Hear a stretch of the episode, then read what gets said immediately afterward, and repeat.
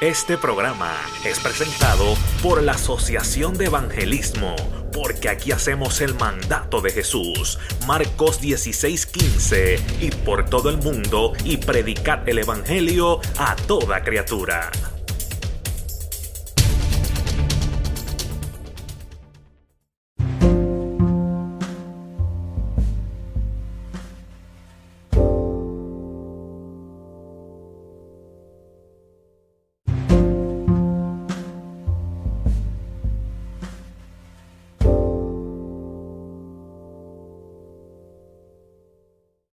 Dios bendiga a las personas que nos están escuchando en esta hora, a la radio audiencia de cualquiera de los canales que nos estén escuchando. Este es tu hermano, hermano Víctor Martínez. Quiero hablar contigo hoy unas preguntas que nos han hecho llegar.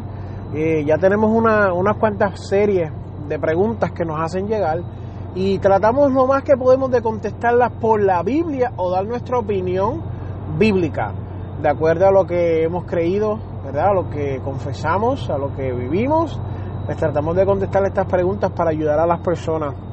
En este caso son preguntas que nos han hecho cristianos. Eh, previamente tenemos una que nos hicieron unos ateos y personas que no creen tanto así como quien dice en el Evangelio. Tengo otras que es mixtas y estas pues son eh, creo que una compilación de lo que son personas cristianas dentro del Evangelio que tienen preguntas que tal vez no todos los días se habla o se discute de este tema dentro de las iglesias. Quiero dejar claro de que esto eh, pues es bíblico y no se habla en la iglesia por el formato que hay en la iglesia. No estamos condenando a la iglesia, sino que pues en realidad hay muchas veces que en la iglesia usted no puede hablar de estos temas porque las personas no están preparadas. Y pues por aquí sí lo podemos hacer porque usted ya sabe que lo que vamos a hablar ahora pues tal vez son unos temas un poco más explícitos por la Biblia. No vamos a estar hablando nada fuera de lo que es la Biblia, pero es importante entender eso porque a veces dice, pero ¿y por qué en la iglesia mía no hablan eso? ¿Y por qué esto? ¿Y por qué lo otro? No, porque la iglesia pues tal vez no se pero por aquí podemos aclarar las dudas y las preguntas que tenemos a través del conocimiento bíblico que hemos adquirido y la bendición que Dios nos da. La primera pregunta que nos dan es, ¿debo someterme a mi pastor y si mi pastor, la segunda es, si mi pastor me dice que no puedo ir para una salida, tengo que quedarme, no puedo ir. Pues mira, qué bueno que preguntas eso. Hoy en día la figura del pastor se ha tergiversado bastante. Hay muchas personas que entienden de que eh, es, un modo, es un modo de autoridad y uno siente un poco de rebeldía. Lo digo porque yo también soy miembro, también tengo un pastor. Y hay cosas que mi pastor me dice que a mí tal vez me chocan, tal vez la manera que reacciona no es la que yo estoy esperando. Eh, en términos de lo que es someterse al pastor, la Biblia, la Biblia es específica y clara. Te digo esto de lo que yo siento a veces porque yo quiero que tú sepas que yo soy un humano igual que tú, tengo huesos, tengo sangre y yo me someto a lo que dice la Biblia. La Biblia dice en Hebreos 13, versículo 17, obedeced a vuestros pastores y sujetad a ellos. En este caso, someterte a tu pastor puedes sujetarte a él. Porque ellos velan por vuestras almas como quien tuviera que dar cuentas por ellas. Es bien importante entender de que el sometimiento al pastor es vital en la vida de un creyente, en el carácter de un creyente. Tú no puedes estar por el mundo sin someterte a un pastor. Y yo no quiero entrar en lo que tuvo un pastor malo, tuvo un pastor bueno, el pastor no me hizo, el pastor sí hizo. Yo quiero que tú entiendas lo que dice la escritura. En un mundo perfecto, tu pastor, tú tienes que someterte. No, que yo soy un hombre, yo no, no pues ok, no estás siguiendo lo que dice la Biblia. Por encima de lo que tú sientes, tiene que ir la profecía mayor que es la Biblia. Y jamás ni nunca Dios va a decir, no le hagas caso al pastor Estamos repitiendo y hago el hincapié y la aclaración explícita de que usted entienda que el pastor tiene que estar siguiendo la ley de Dios al pie de la letra. El pastor no puede ser un desordenado porque entonces este, este formato de que obedece y sujétate no aplica del todo. De todas maneras, usted tiene que darle cuenta a Dios por lo que usted hace y lo que no hace. Igual el pastor. ¿Entiendes? O si su pastor usted quiere, quisiera decir que, pues, no sé, que no sirve o que no trata bien o que, que si esto, que si lo otro, pues hermano, déjeme decirle que él tiene que darle cuentas a Dios también. No está haciendo a lo loco, ¿entiendes? Porque hay personas que se creen que Dios es loco. No, que mi pastor hizo, que mi pastor no hizo. Pues mira, hermano, Dios, él le tiene que dar cuenta a Dios también. Igual que usted le va a dar cuenta por la rebeldía y no someterse y no obedecer, pues él también lo tendrá que hacer. Y en ese día, pues usted tendría que explicar si está bien o está mal. Pero en el caso de que el pastor es un hombre llamado por Dios, elegido por Dios y está haciendo lo que Dios pide, usted tiene que someterse. Es mandato de Dios. Eso no pare más, eso no hay que añadirle ni hay que quitarle usted se somete y le hace caso. Ahora bien, un punto más complicado es cuando se sale. Yo diría que hay pastores, y esto no hay una contestación exactamente en la Biblia, pero dejándonos llevar de que hay que obedecerlo y sujetarlo. Yo, yo, promo, yo promuevo la conversación, la comunicación entre los miembros y los pastores. Yo promuevo mucho de que usted debe de conocer a su pastor. Entonces, si usted tiene una salida un viernes y usted sabe que los viernes hay servicio, usted tiene que ser fiel con el compromiso de su iglesia.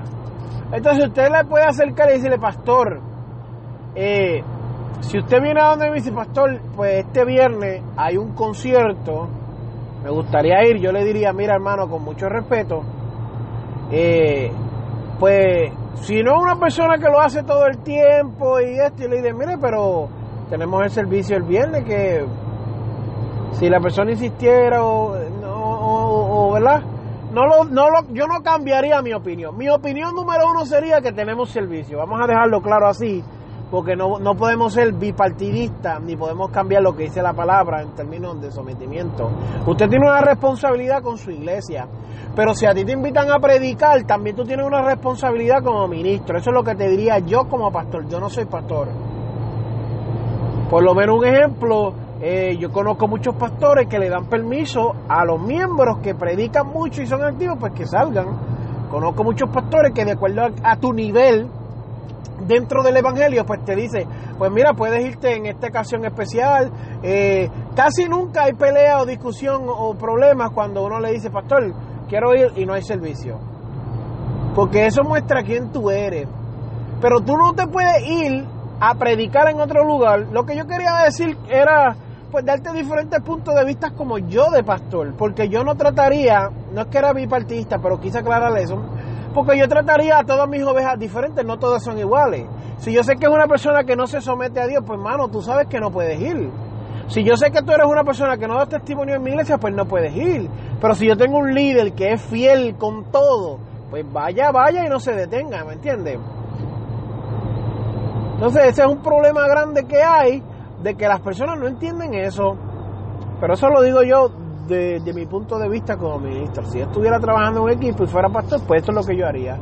Entiende que es necesario que tú entiendas que tú puedes engañar al otro pastor y tal vez tú le digas al otro pastor que te invita a predicar, mira, me dieron permiso o no me dieron permiso y él te permite predicar, pero estás en desobediencia. Te guste o no, estás en desobediencia. Y mientras estés en esa iglesia, ese es tu pastor y te debes a él. Le debes un respeto, le debes una ética ministerial, le debes honrarlo en lo que él pide. Entonces, si tú te vas y el otro pastor te alcahuetea, el otro pastor permite eso, los dos están mal. Y es importante que tú entiendas eso, que por eso es que a veces caen este, situaciones sobre nuestras vidas, caen cosas que uno no entiende y se lastima y se hiere. ¿Entiendes? Porque mira, estamos viviendo en un tiempo de que nadie quiere obedecer a los pastores. Número dos, todo el mundo sabe más que un pastor hoy en día. Todo el mundo tiene más conocimiento, sabe más, experimentó más. Estamos viviendo unos momentos difíciles para ser pastor específicamente. Porque todo el mundo, todo el mundo Dios lo llamó para el pastorado y todo el mundo quiere abrir campo. Yo por lo menos, eh, de la manera que trabajo es que yo me siento con las personas. y le doy mi opinión franca de acuerdo a lo que he visto, mi, mi juicio justo, le diría, mire, si, si tú no eres fiel en mi iglesia, como yo te voy a dejar ir a otra iglesia, que tú hagas un revolú y nos dañes el testimonio a todos? Que hagas cosas que nos lastimen, que, que escuches algo que como aquí tú no eres fiel, después quieras traerlo aquí y que esté mal, una falsa doctrina tendrías que tener mucho cuidado y no confío en ti porque no eres miembro fiel, no eres una persona ni que, que eres fiel en eso, ¿entiendes? Pues en ese aspecto, pues yo lo encuentro bien difícil de que cualquier pastor te permita salir si tú no eres una persona de buen testimonio. Pero si eres una persona de buen testimonio, el pastor sabiendo que tienes un llamado de eso, todavía hay pastores que no lo permiten, pero todo tiene un propósito. Y al final del día yo no creo que el pastor que todo, la mayoría de los pastores pues tengan celos ministeriales. Es que a veces quieren enseñarte otras cosas. Habrá sí que los tenga los celos ministeriales, pero en otra ocasión hablaremos de eso porque ahora no es de este tema. Entonces, pues, esa es mi opinión personal de acuerdo a lo que he estudiado en la escritura. ¿Debemos de someternos a nuestros pastores? Sí. Obedecerlos y someternos. Debemos de, cuando salimos, si dice que no, pues debemos de nosotros desistir siempre contarle y hablarle y explicarle, pastor, mire, se me están abriendo puertas, me están llamando, cuál es la visión de usted, qué es lo que estamos viendo, para uno saber, porque si tú te sientas con el pastor y dices, pastor, mire, pues me están abriendo puertas, voy a salir a predicar, ¿qué usted opina? Y el pastor le dice, perfecto, o me gusta, te está desarrollando, qué sé yo, pues ya más o menos cuando las personas te llaman, pues tú le puedes decir si sí o si no para los compromisos. Pero si tú nunca hablas con tu pastor y tampoco eres buen miembro, pues lamento decirte pues de que la contestación es si tu pastor dice que no vayas, no vayas.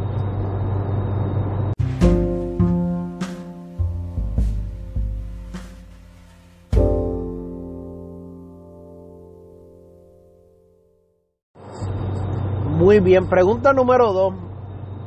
¿Debo bautizarme? ¿Puedo perderme si no me bautizo? Pues mira, la contestación es que sí, debes de bautizarte. El bautismo expresa en las aguas, ¿verdad? Una obediencia, una fe y un propósito. También expresa la unidad con todos los santos, de acuerdo a Efesios 2.19, que dice, ya no soy extranjero, sino eh, con ciudadanos y miembros de la familia de Dios. Gálatas 3:21 dice, porque todos los que habéis sido bautizados en Cristo, de Cristo estáis revestidos. Mateo 28:19 dice, por tanto, aleluya, por tanto, id y haced discípulos a todas las naciones, bautizándolos en el nombre del Padre, del Hijo y del Espíritu Santo. Eh, y eso es bien importante, es una, una señal de compromiso. Te puedes perder por no bautizarte? Pues no, no somos salvos sino por fe y por gracia. Las obras aquí no funcionan, usted no es salvo por obra. Usted sí es condenado por las obras, pero usted no es salvo por obra. Efesios 2, versículo del 8 al 9 dice que es por gracia sois salvos por la fe, no por obras para que nadie se gloríe. El bautismo es una obra, es un compromiso, es una señal. Pero si usted no puede bautizarse por X o Y razón, usted no se va para el infierno. ¿Qué sucedería? Ahora yo te hago una pregunta a ti, oyente. ¿Qué sucedería si tú estás en el hospital, nunca has conocido a Cristo o estás apartado, nunca has sido bautizado y llegan a donde ti y te oran, tú te conviertes y mueres? No tuviste tiempo para bautizarte. Entonces te fuiste para el infierno aunque te convertiste, jamás ni nunca. Yo considero, como he dicho en otros programas y en otros videos y en otros audios, que la salvación es progresiva. La salvación usted la va desarrollando según usted sigue militando. Y quiero explicarle eso. ¿Qué la, ¿Cómo que la salvación es progresiva? Bueno, cuando tú pasas adelante y dices, Señor, yo te acepto como mi único salvador, ese es el comienzo para la salvación, pero ahí no se detiene. Ya usted no, no puede decir, eh, soy salvo, salvo por siempre o salvo siempre salvo. No, Usted tiene que salir de ahí y continuar siendo un cristiano y al próximo día seguir siendo un cristiano y después seguir siendo cristiano. Usted no puede detenerse ahí. Entonces el bautismo aplica lo mismo. Si tú tienes la oportunidad, te convertiste y te puedes bautizar, pues es bien importante que lo hagas porque es una señal de compromiso y una señal de la progresión que hay en el bautismo. Pero si tú no te puedes bautizar, si tú no puedes alcanzar el bautismo, tampoco te puedes perder por él. Hay un, hay un ejemplo bien bonito que me trae a la próxima pregunta, que es si debo de tomar clases de bautismo. Y habla acerca del etíope cuando se encuentra a, Felipe y le dice, mira, eh, ¿qué hay que me impida que yo me bautice ahora? Muchas personas me han dicho, mira, varón, es malo coger las clases de bautismo. Mira, yo le voy a ser bien sincero. En realidad la Biblia no dice que tienes que coger unas clases de bautismo, sino dice, pues, mira cómo dice la Biblia. La Biblia dice, por tanto, ir y hacer discípulos y a todas las, de todas las naciones y entonces bautizarlos en las clases de bautismo son básicamente eso, hacerte un discípulo. Crear en ti el sentido de discipulado. Entonces cuando tú te bautizas, estás consciente del paso que estás tomando. Porque si no, el bautismo no sirve. Verdaderamente si tú te bautizas y no sabes lo que es, pues no sirve. Porque de qué tú te estás arrepintiendo, de qué tú estás cambiando. ¿Qué tú estás entendiendo que vas a ser miembro de ahora? ¿Entiendes? Pero cuando tú coges esas clases que son un discipulado concentrado, te ayuda te ayuda a entender lo que Dios está pidiendo de ti, te ayuda a entender la responsabilidad y los compromisos que tienes como cristiano y te ayuda muchísimo. Yo entiendo que el, concilio de Jerusalén mandaba a los predicadores, ellos predicaban y después enviaba a las personas que le iban a darle el, eh, el discipulado. Y en cierta manera, si se podían bautizar antes de coger la clase, pues lo hacían. Pero yo creo que en el tiempo en que nosotros vivimos, hasta que Cristo venga, pues tenemos tiempo de sentarnos y antes de bautizarnos tomar las clases de bautismo. Es importante que entendamos esto porque si no, pues podemos cometer errores, dificultades y entonces después nos bautizamos y no sabemos ni por qué nos bautizamos. Volvemos para contestar la pregunta eh, eh, el bautismo es bíblico, seguro que sí, el bautismo es bíblico, es una ordenanza del Señor y no te vas a perder si no te bautizas. ¿Qué dice la Biblia? Ir por todo el mundo haciendo los discípulos y bautizándolos en el nombre de Jesús. Así que Dios lo bendiga.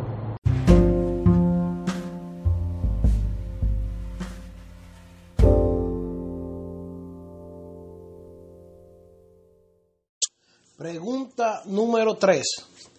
En esta ocasión vamos a estar hablando, la pregunta dice, ¿por qué darle mi diezmo a un pastor? Para contestar esta pregunta tenemos que concentrarnos en la pregunta primero que nada, porque ese es el problema que tenemos al contestar las preguntas. Queremos hablar de todos menos de la pregunta, ¿verdad? Eh, y la contestación es que hoy día el diezmo realmente no se le da a un pastor.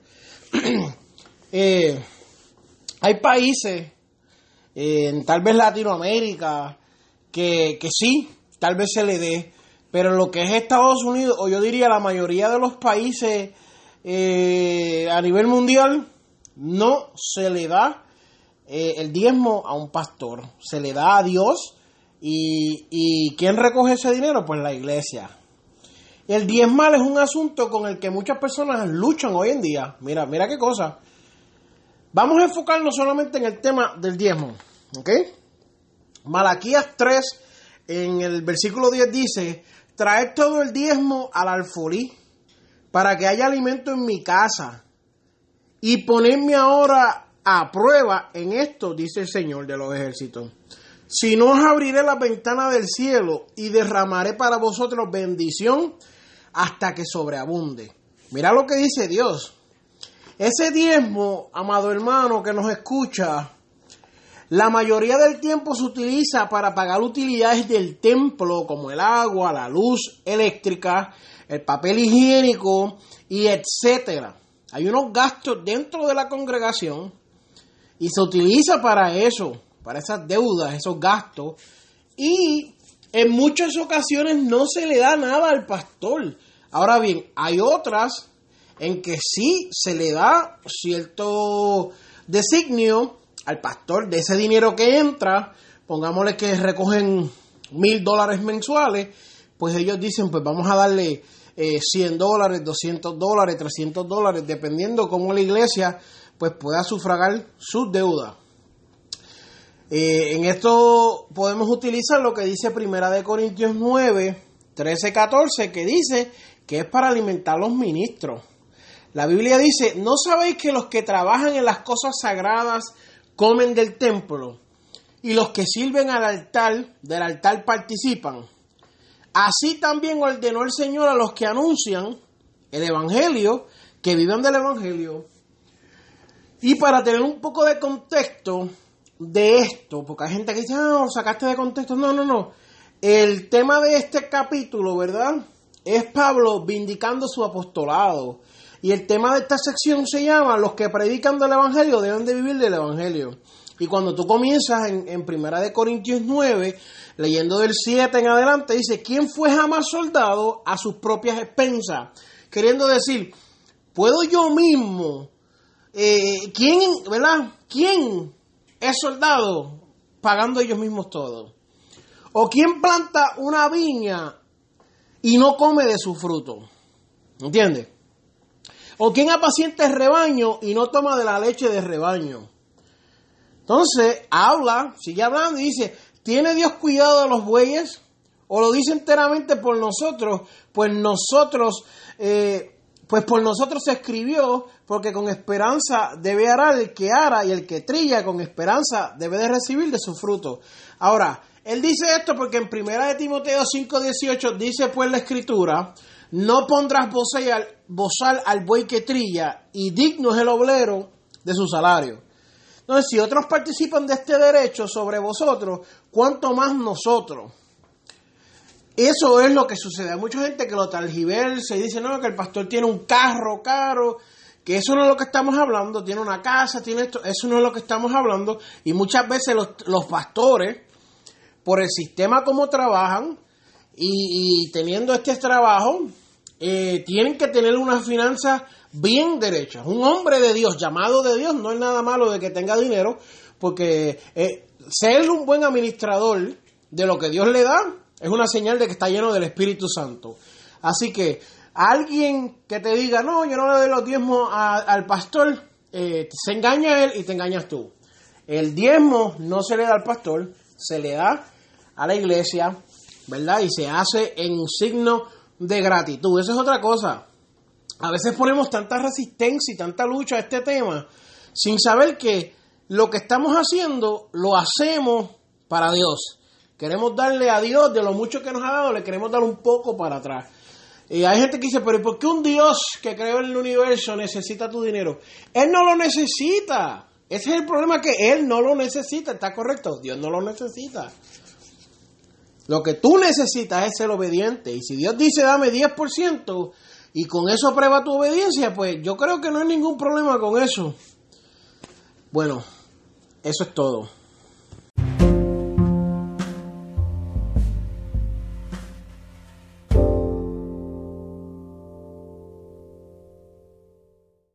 Pregunta número 4. ¿Por qué morir a mí si Cristo ya murió? Elemental, mi querido Watson porque es señal de obediencia y sometimiento. Yo creo que sobre todo es una señal de que somos humildes ante un Dios que todo lo puede. La Biblia nos dice en Jeremías 17:9, engañoso es el corazón más que todas las cosas y perverso, ¿quién lo entenderá? También dice en 2 de Timoteo 2:22, huye también de las pasiones juveniles ¿Qué quiere decirle esto, amado? Tenemos que tener mucho, mucho cuidado, mucho cuidado eh, de nosotros mismos. Eh, Romanos 8 dice, unos cuantos versículos los vamos a leer, porque el ocuparse de la carne es muerte, por cuanto los designios de la carne son enemistad contra Dios, y los que viven según la carne no pueden agradar a Dios. Gálatas 2.20 dice, con Cristo estoy juntamente crucificado y ya no vivo yo, mas vive Cristo en mí. ¿Por qué morir a mí mismo si Cristo ya murió? Porque el deseo de la carne es contra el espíritu. Mira, hay leyes. El sistema judicial a nivel mundial está basado en la abstinencia a nuestro deseo, a, que, a que lo que tú quieras hacer lo hagas.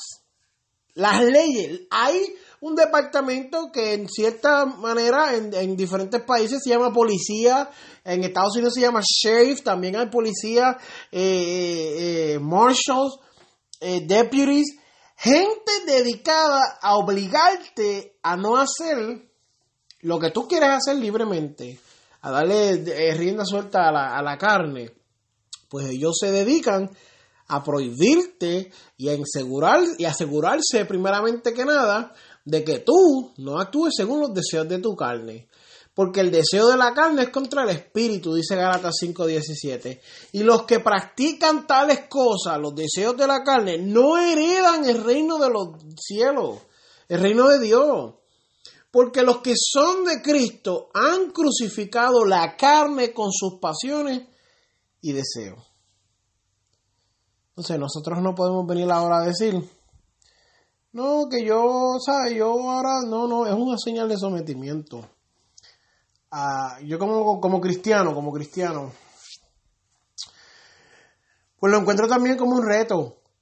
El tener que, pues, saber que tal vez yo pudiera resolver la situación con mis propias obras, mis propias manos, con las decisiones que yo tome y tener que someterme a Dios, pues conlleva morirme a mí mismo y seguir a Cristo. En una ocasión Jesús les dijo, si quieres seguir en pos de mí, toma tu cruz, niégate a ti mismo y sígueme.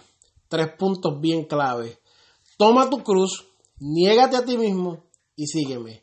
Si nosotros no podemos hacer eso, pues, wow, no sé, no podemos ser cristianos. Amén.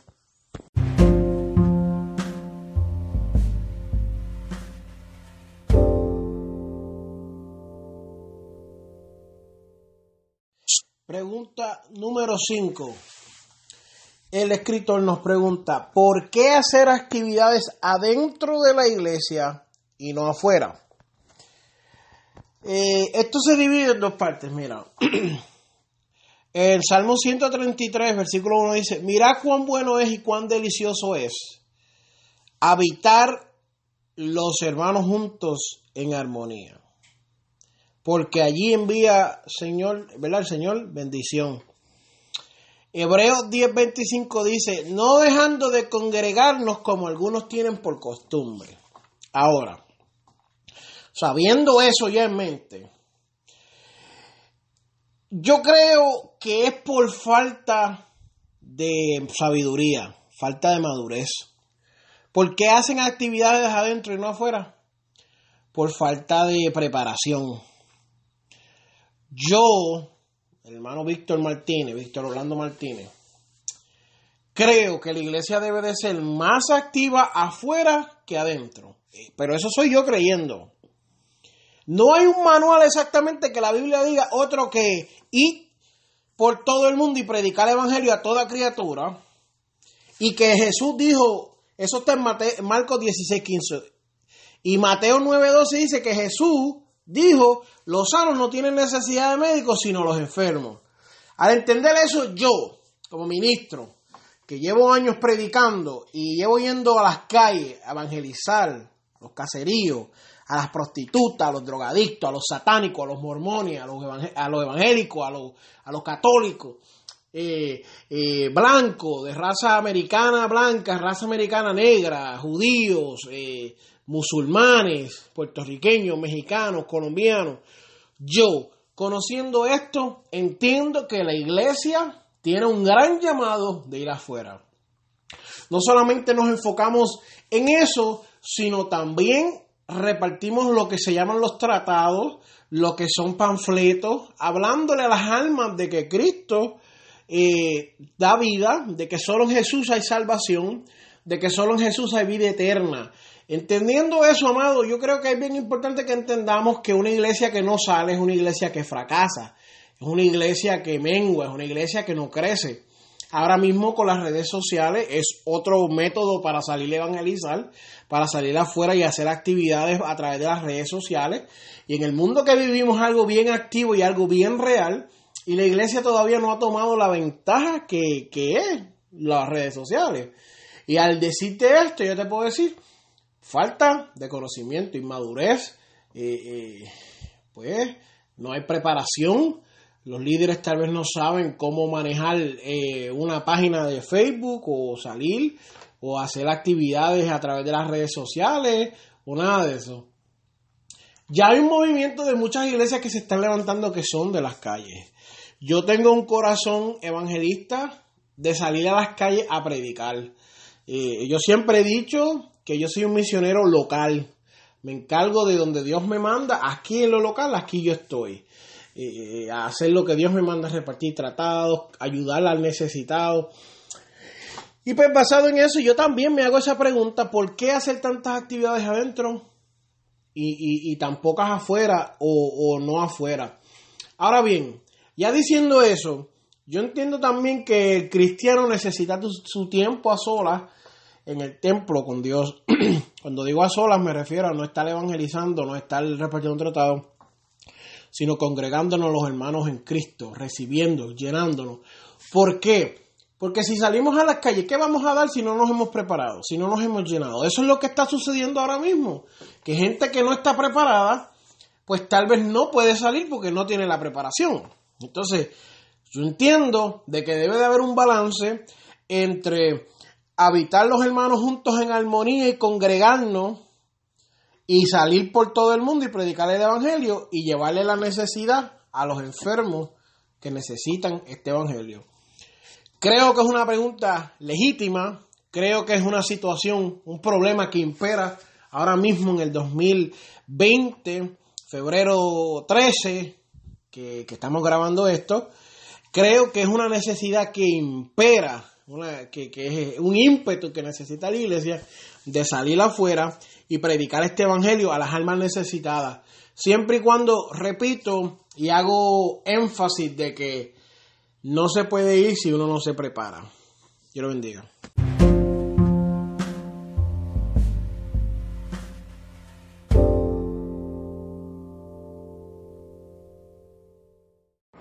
Muy bien, así que ahora vamos a hablar acerca de la Santa Cena. Hay personas que no saben lo que es la Santa Cena o la, o la Cena del Señor y con cuán frecuencia debiéramos de tomarla es para todos justos y pecadores. Pues mira, en, en Primera de Corintios 11, 23 en adelante, habla de la conmemoración que Dios eh, le deja escrita a través de las manos de Pablo. Y dice, eh, básicamente, cada vez que se reúnan, tomen en memoria, ¿verdad? Cada vez que se hagan estas actividades, pues tomen en memoria el cuerpo de Cristo y el sacrificio que hizo en la cruz del Calvario. Hay personas que no entienden eso. Pues realmente lo que tú estás haciendo es conmemorando lo que Jesús hizo por ti por mí en la cruz del Calvario. Tengo otro tema acerca de este, no es que sea un vampiro, ni que hay que comerse la carne, ni la sangre. No, amado, eh, por la mayoría del tiempo se usa pan sin levadura y jugo de uva.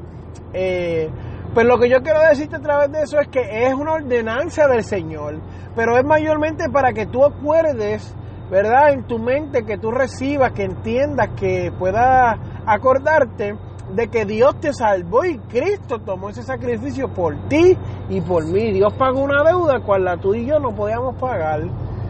¿Se puede tomar indignamente? No se debe de tomar indignamente la contestación. Usted no debe de tratar de tomarla indignamente porque la Biblia también habla de unas consecuencias de unas personas que le han sucedido cosas porque ellos tomaron la Santa Cena o la Cena del Señor indignamente. ¿Deben de todos participar en ella no? Pues mire, yo realmente creo desde mi punto de vista como ministro que todos los que son bautizados, todos los que son fieles creyentes, aunque no sean de mi iglesia, todas las personas que estén en ese día visitándonos, que sean personas de testimonio, que, que hayan hecho un compromiso con Dios, pues pueden participar en la cena del Señor porque entienden lo que es. Pero una persona que no se ha convertido no puede entender lo que es la Santa Cena. ¿Entiendes?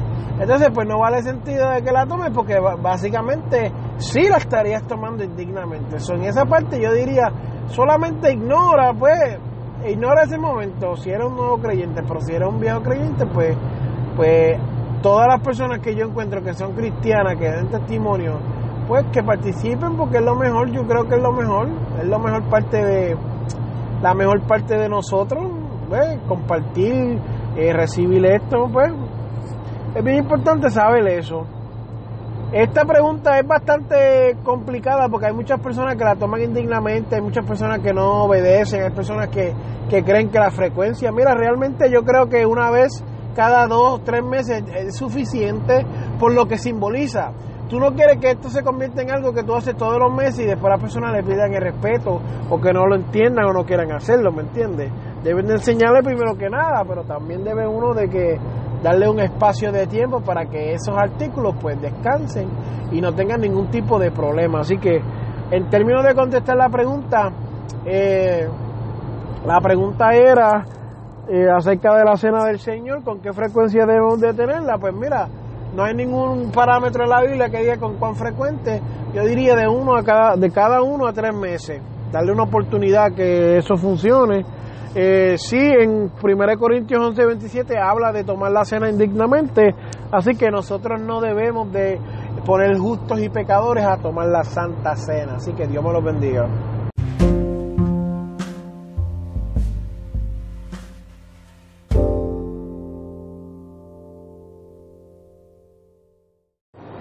Me dicen aquí, ¿debo de presentar a mi hijo o puedo bautizarlo?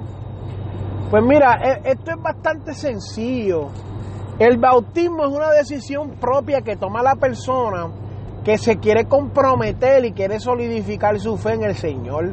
Un bebé no puede hacer eso. Un bebé no puede tomar su propia decisión y decir, pues yo decido ser una nueva criatura y de ahora en adelante voy a, seguir caminando hacia, hacia el Evangelio de Cristo.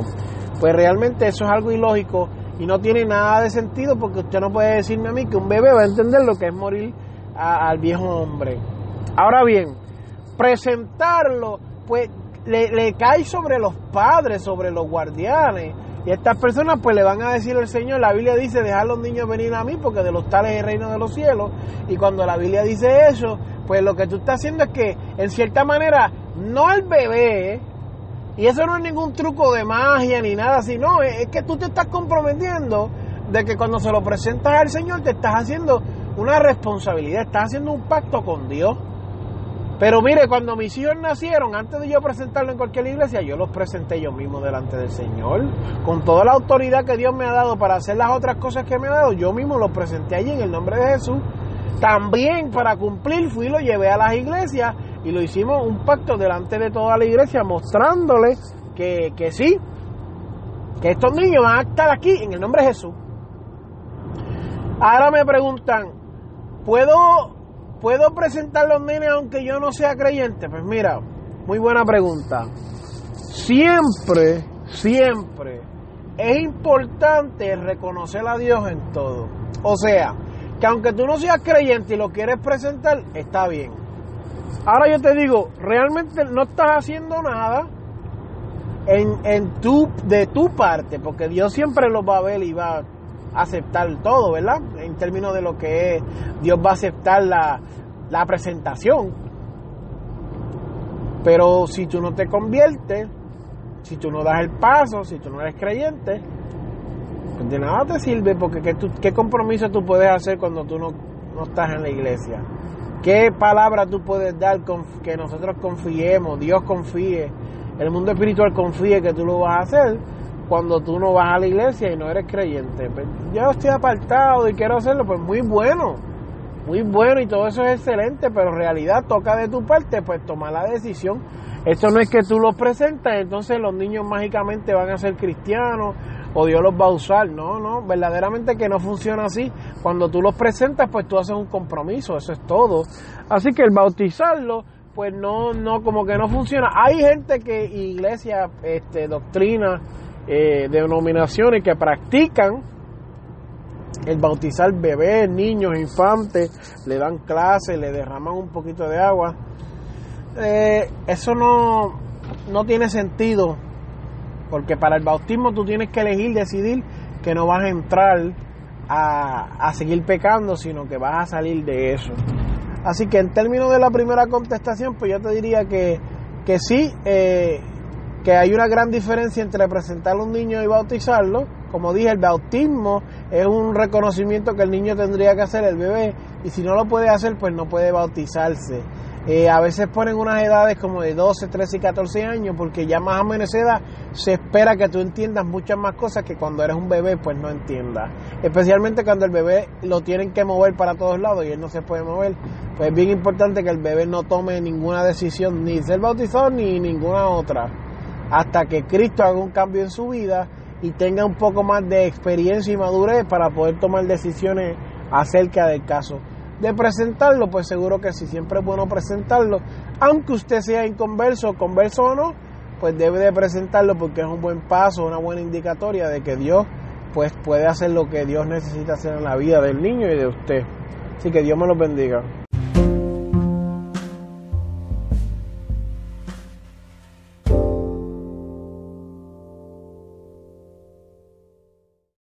Gloria a Dios.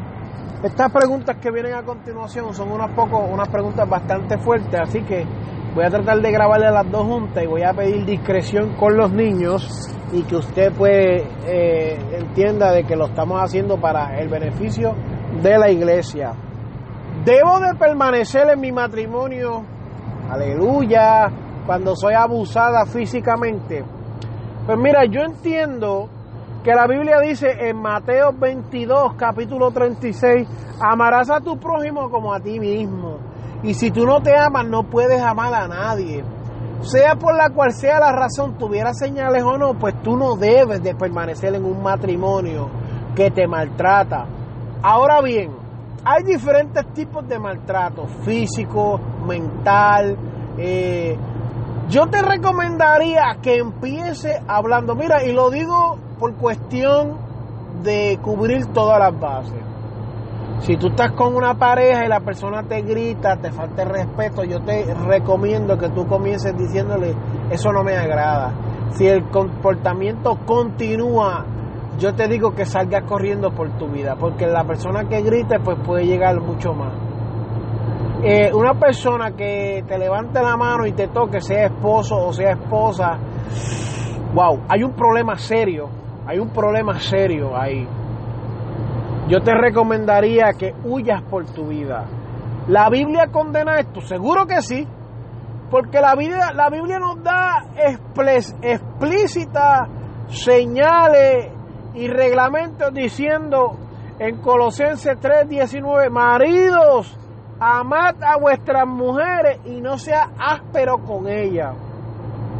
Efesios 5:25 dice, maridos, amar a vuestras mujeres como Cristo amó la iglesia. Primera de Pedro 3.7 dice, vosotros maridos igualmente convivid de manera comprensible como con un vaso frágil. Si la Biblia te dice que la tratas como vaso frágil, ¿por qué le quieres dar? ¿Por qué la quieres lastimar? No debe de estar de tu parte.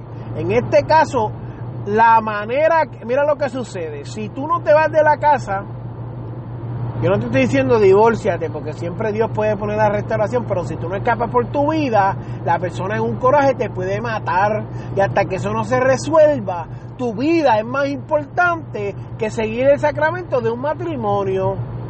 Porque dice que hasta la muerte no se pare. Sí, mijo, pero entonces me va a matar y se va a separar de mí. No, no es así. Si tú estás viviendo ahora mismo un abuso físico, verbal, mental o cualquier tipo de abuso, busca ayuda. Yo te recomendaría que comiences saliéndote del hogar porque pudieras perder la vida.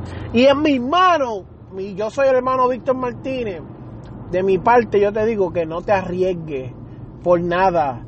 Que si ora, que si va a cambiar, que si ayuna, que si van a hacer esto. Mira hermano, yo le recomendaría fuertemente que usted no espere mucho, ¿me entiende? Esto está a discreción suya.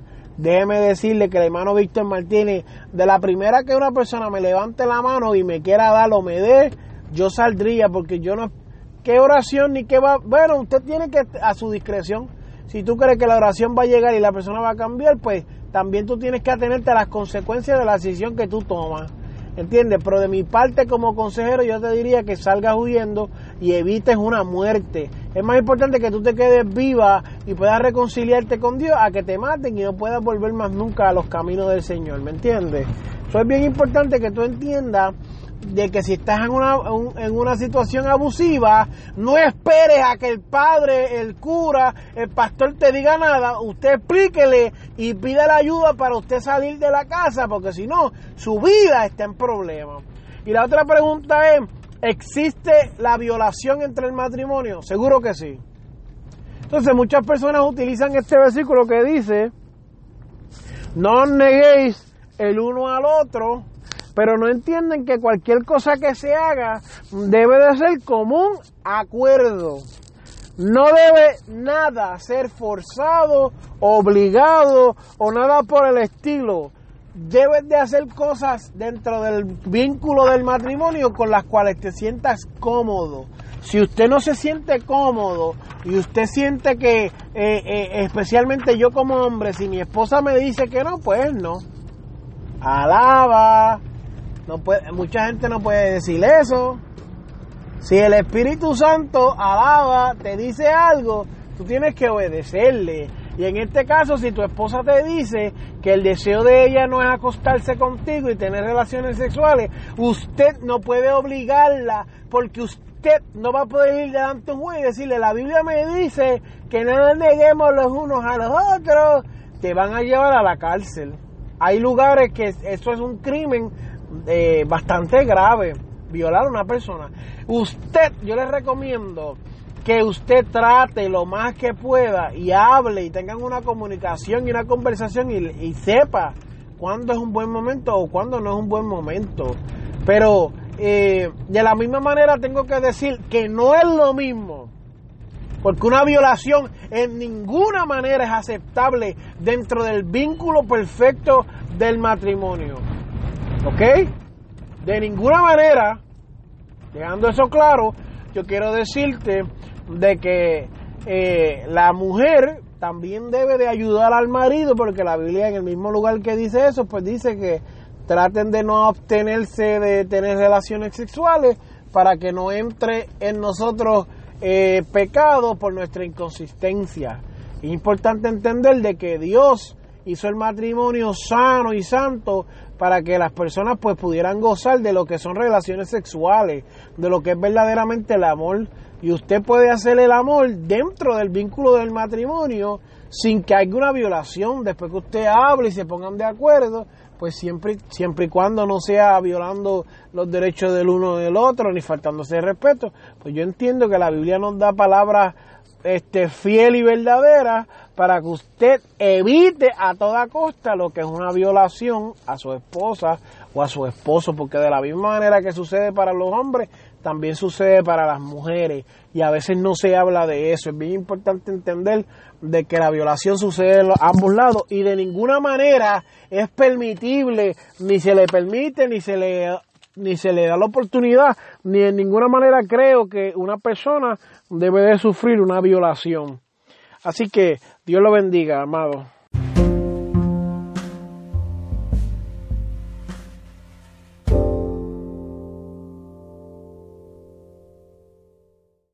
Bueno, querida audiencia, hemos llegado al final de este episodio. Estamos trabajando fuertemente para lograr alcanzar una serie completa de preguntas que no sean iguales, que sean diferentes temas y poder seguir alcanzando lo que Dios tiene para nosotros, que es la verdad en su escritura. Estamos interpretándola, estamos orándole a Dios para que nos siga iluminando.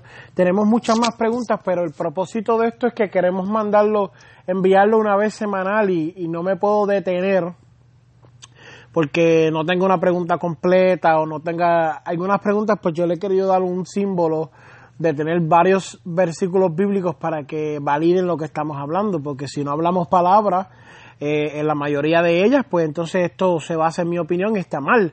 Claro está, hay algunas que obviamente no, no tienen ningún sentido y no se puede encontrar en la palabra, porque son temas que son eh, con contexto. Pero las que sí podemos traer palabras, las que sí podemos probar bíblicamente, pues debemos de hacerlo porque es nuestra responsabilidad. Así que sigan escuchando Creo que esto lo vamos a compartir por varios canales, así que si lo están escuchando para aplastado, pues muchas gracias, compártanlo, ayúdennos, bendigan este ministerio. Si lo están escuchando por la Asociación de Evangelismo, pues gloria a Dios, sigan ayudándonos también, estamos avanzando, llegando a diferentes países y lo estamos haciendo todo para la gloria de Dios. Dios me lo bendiga.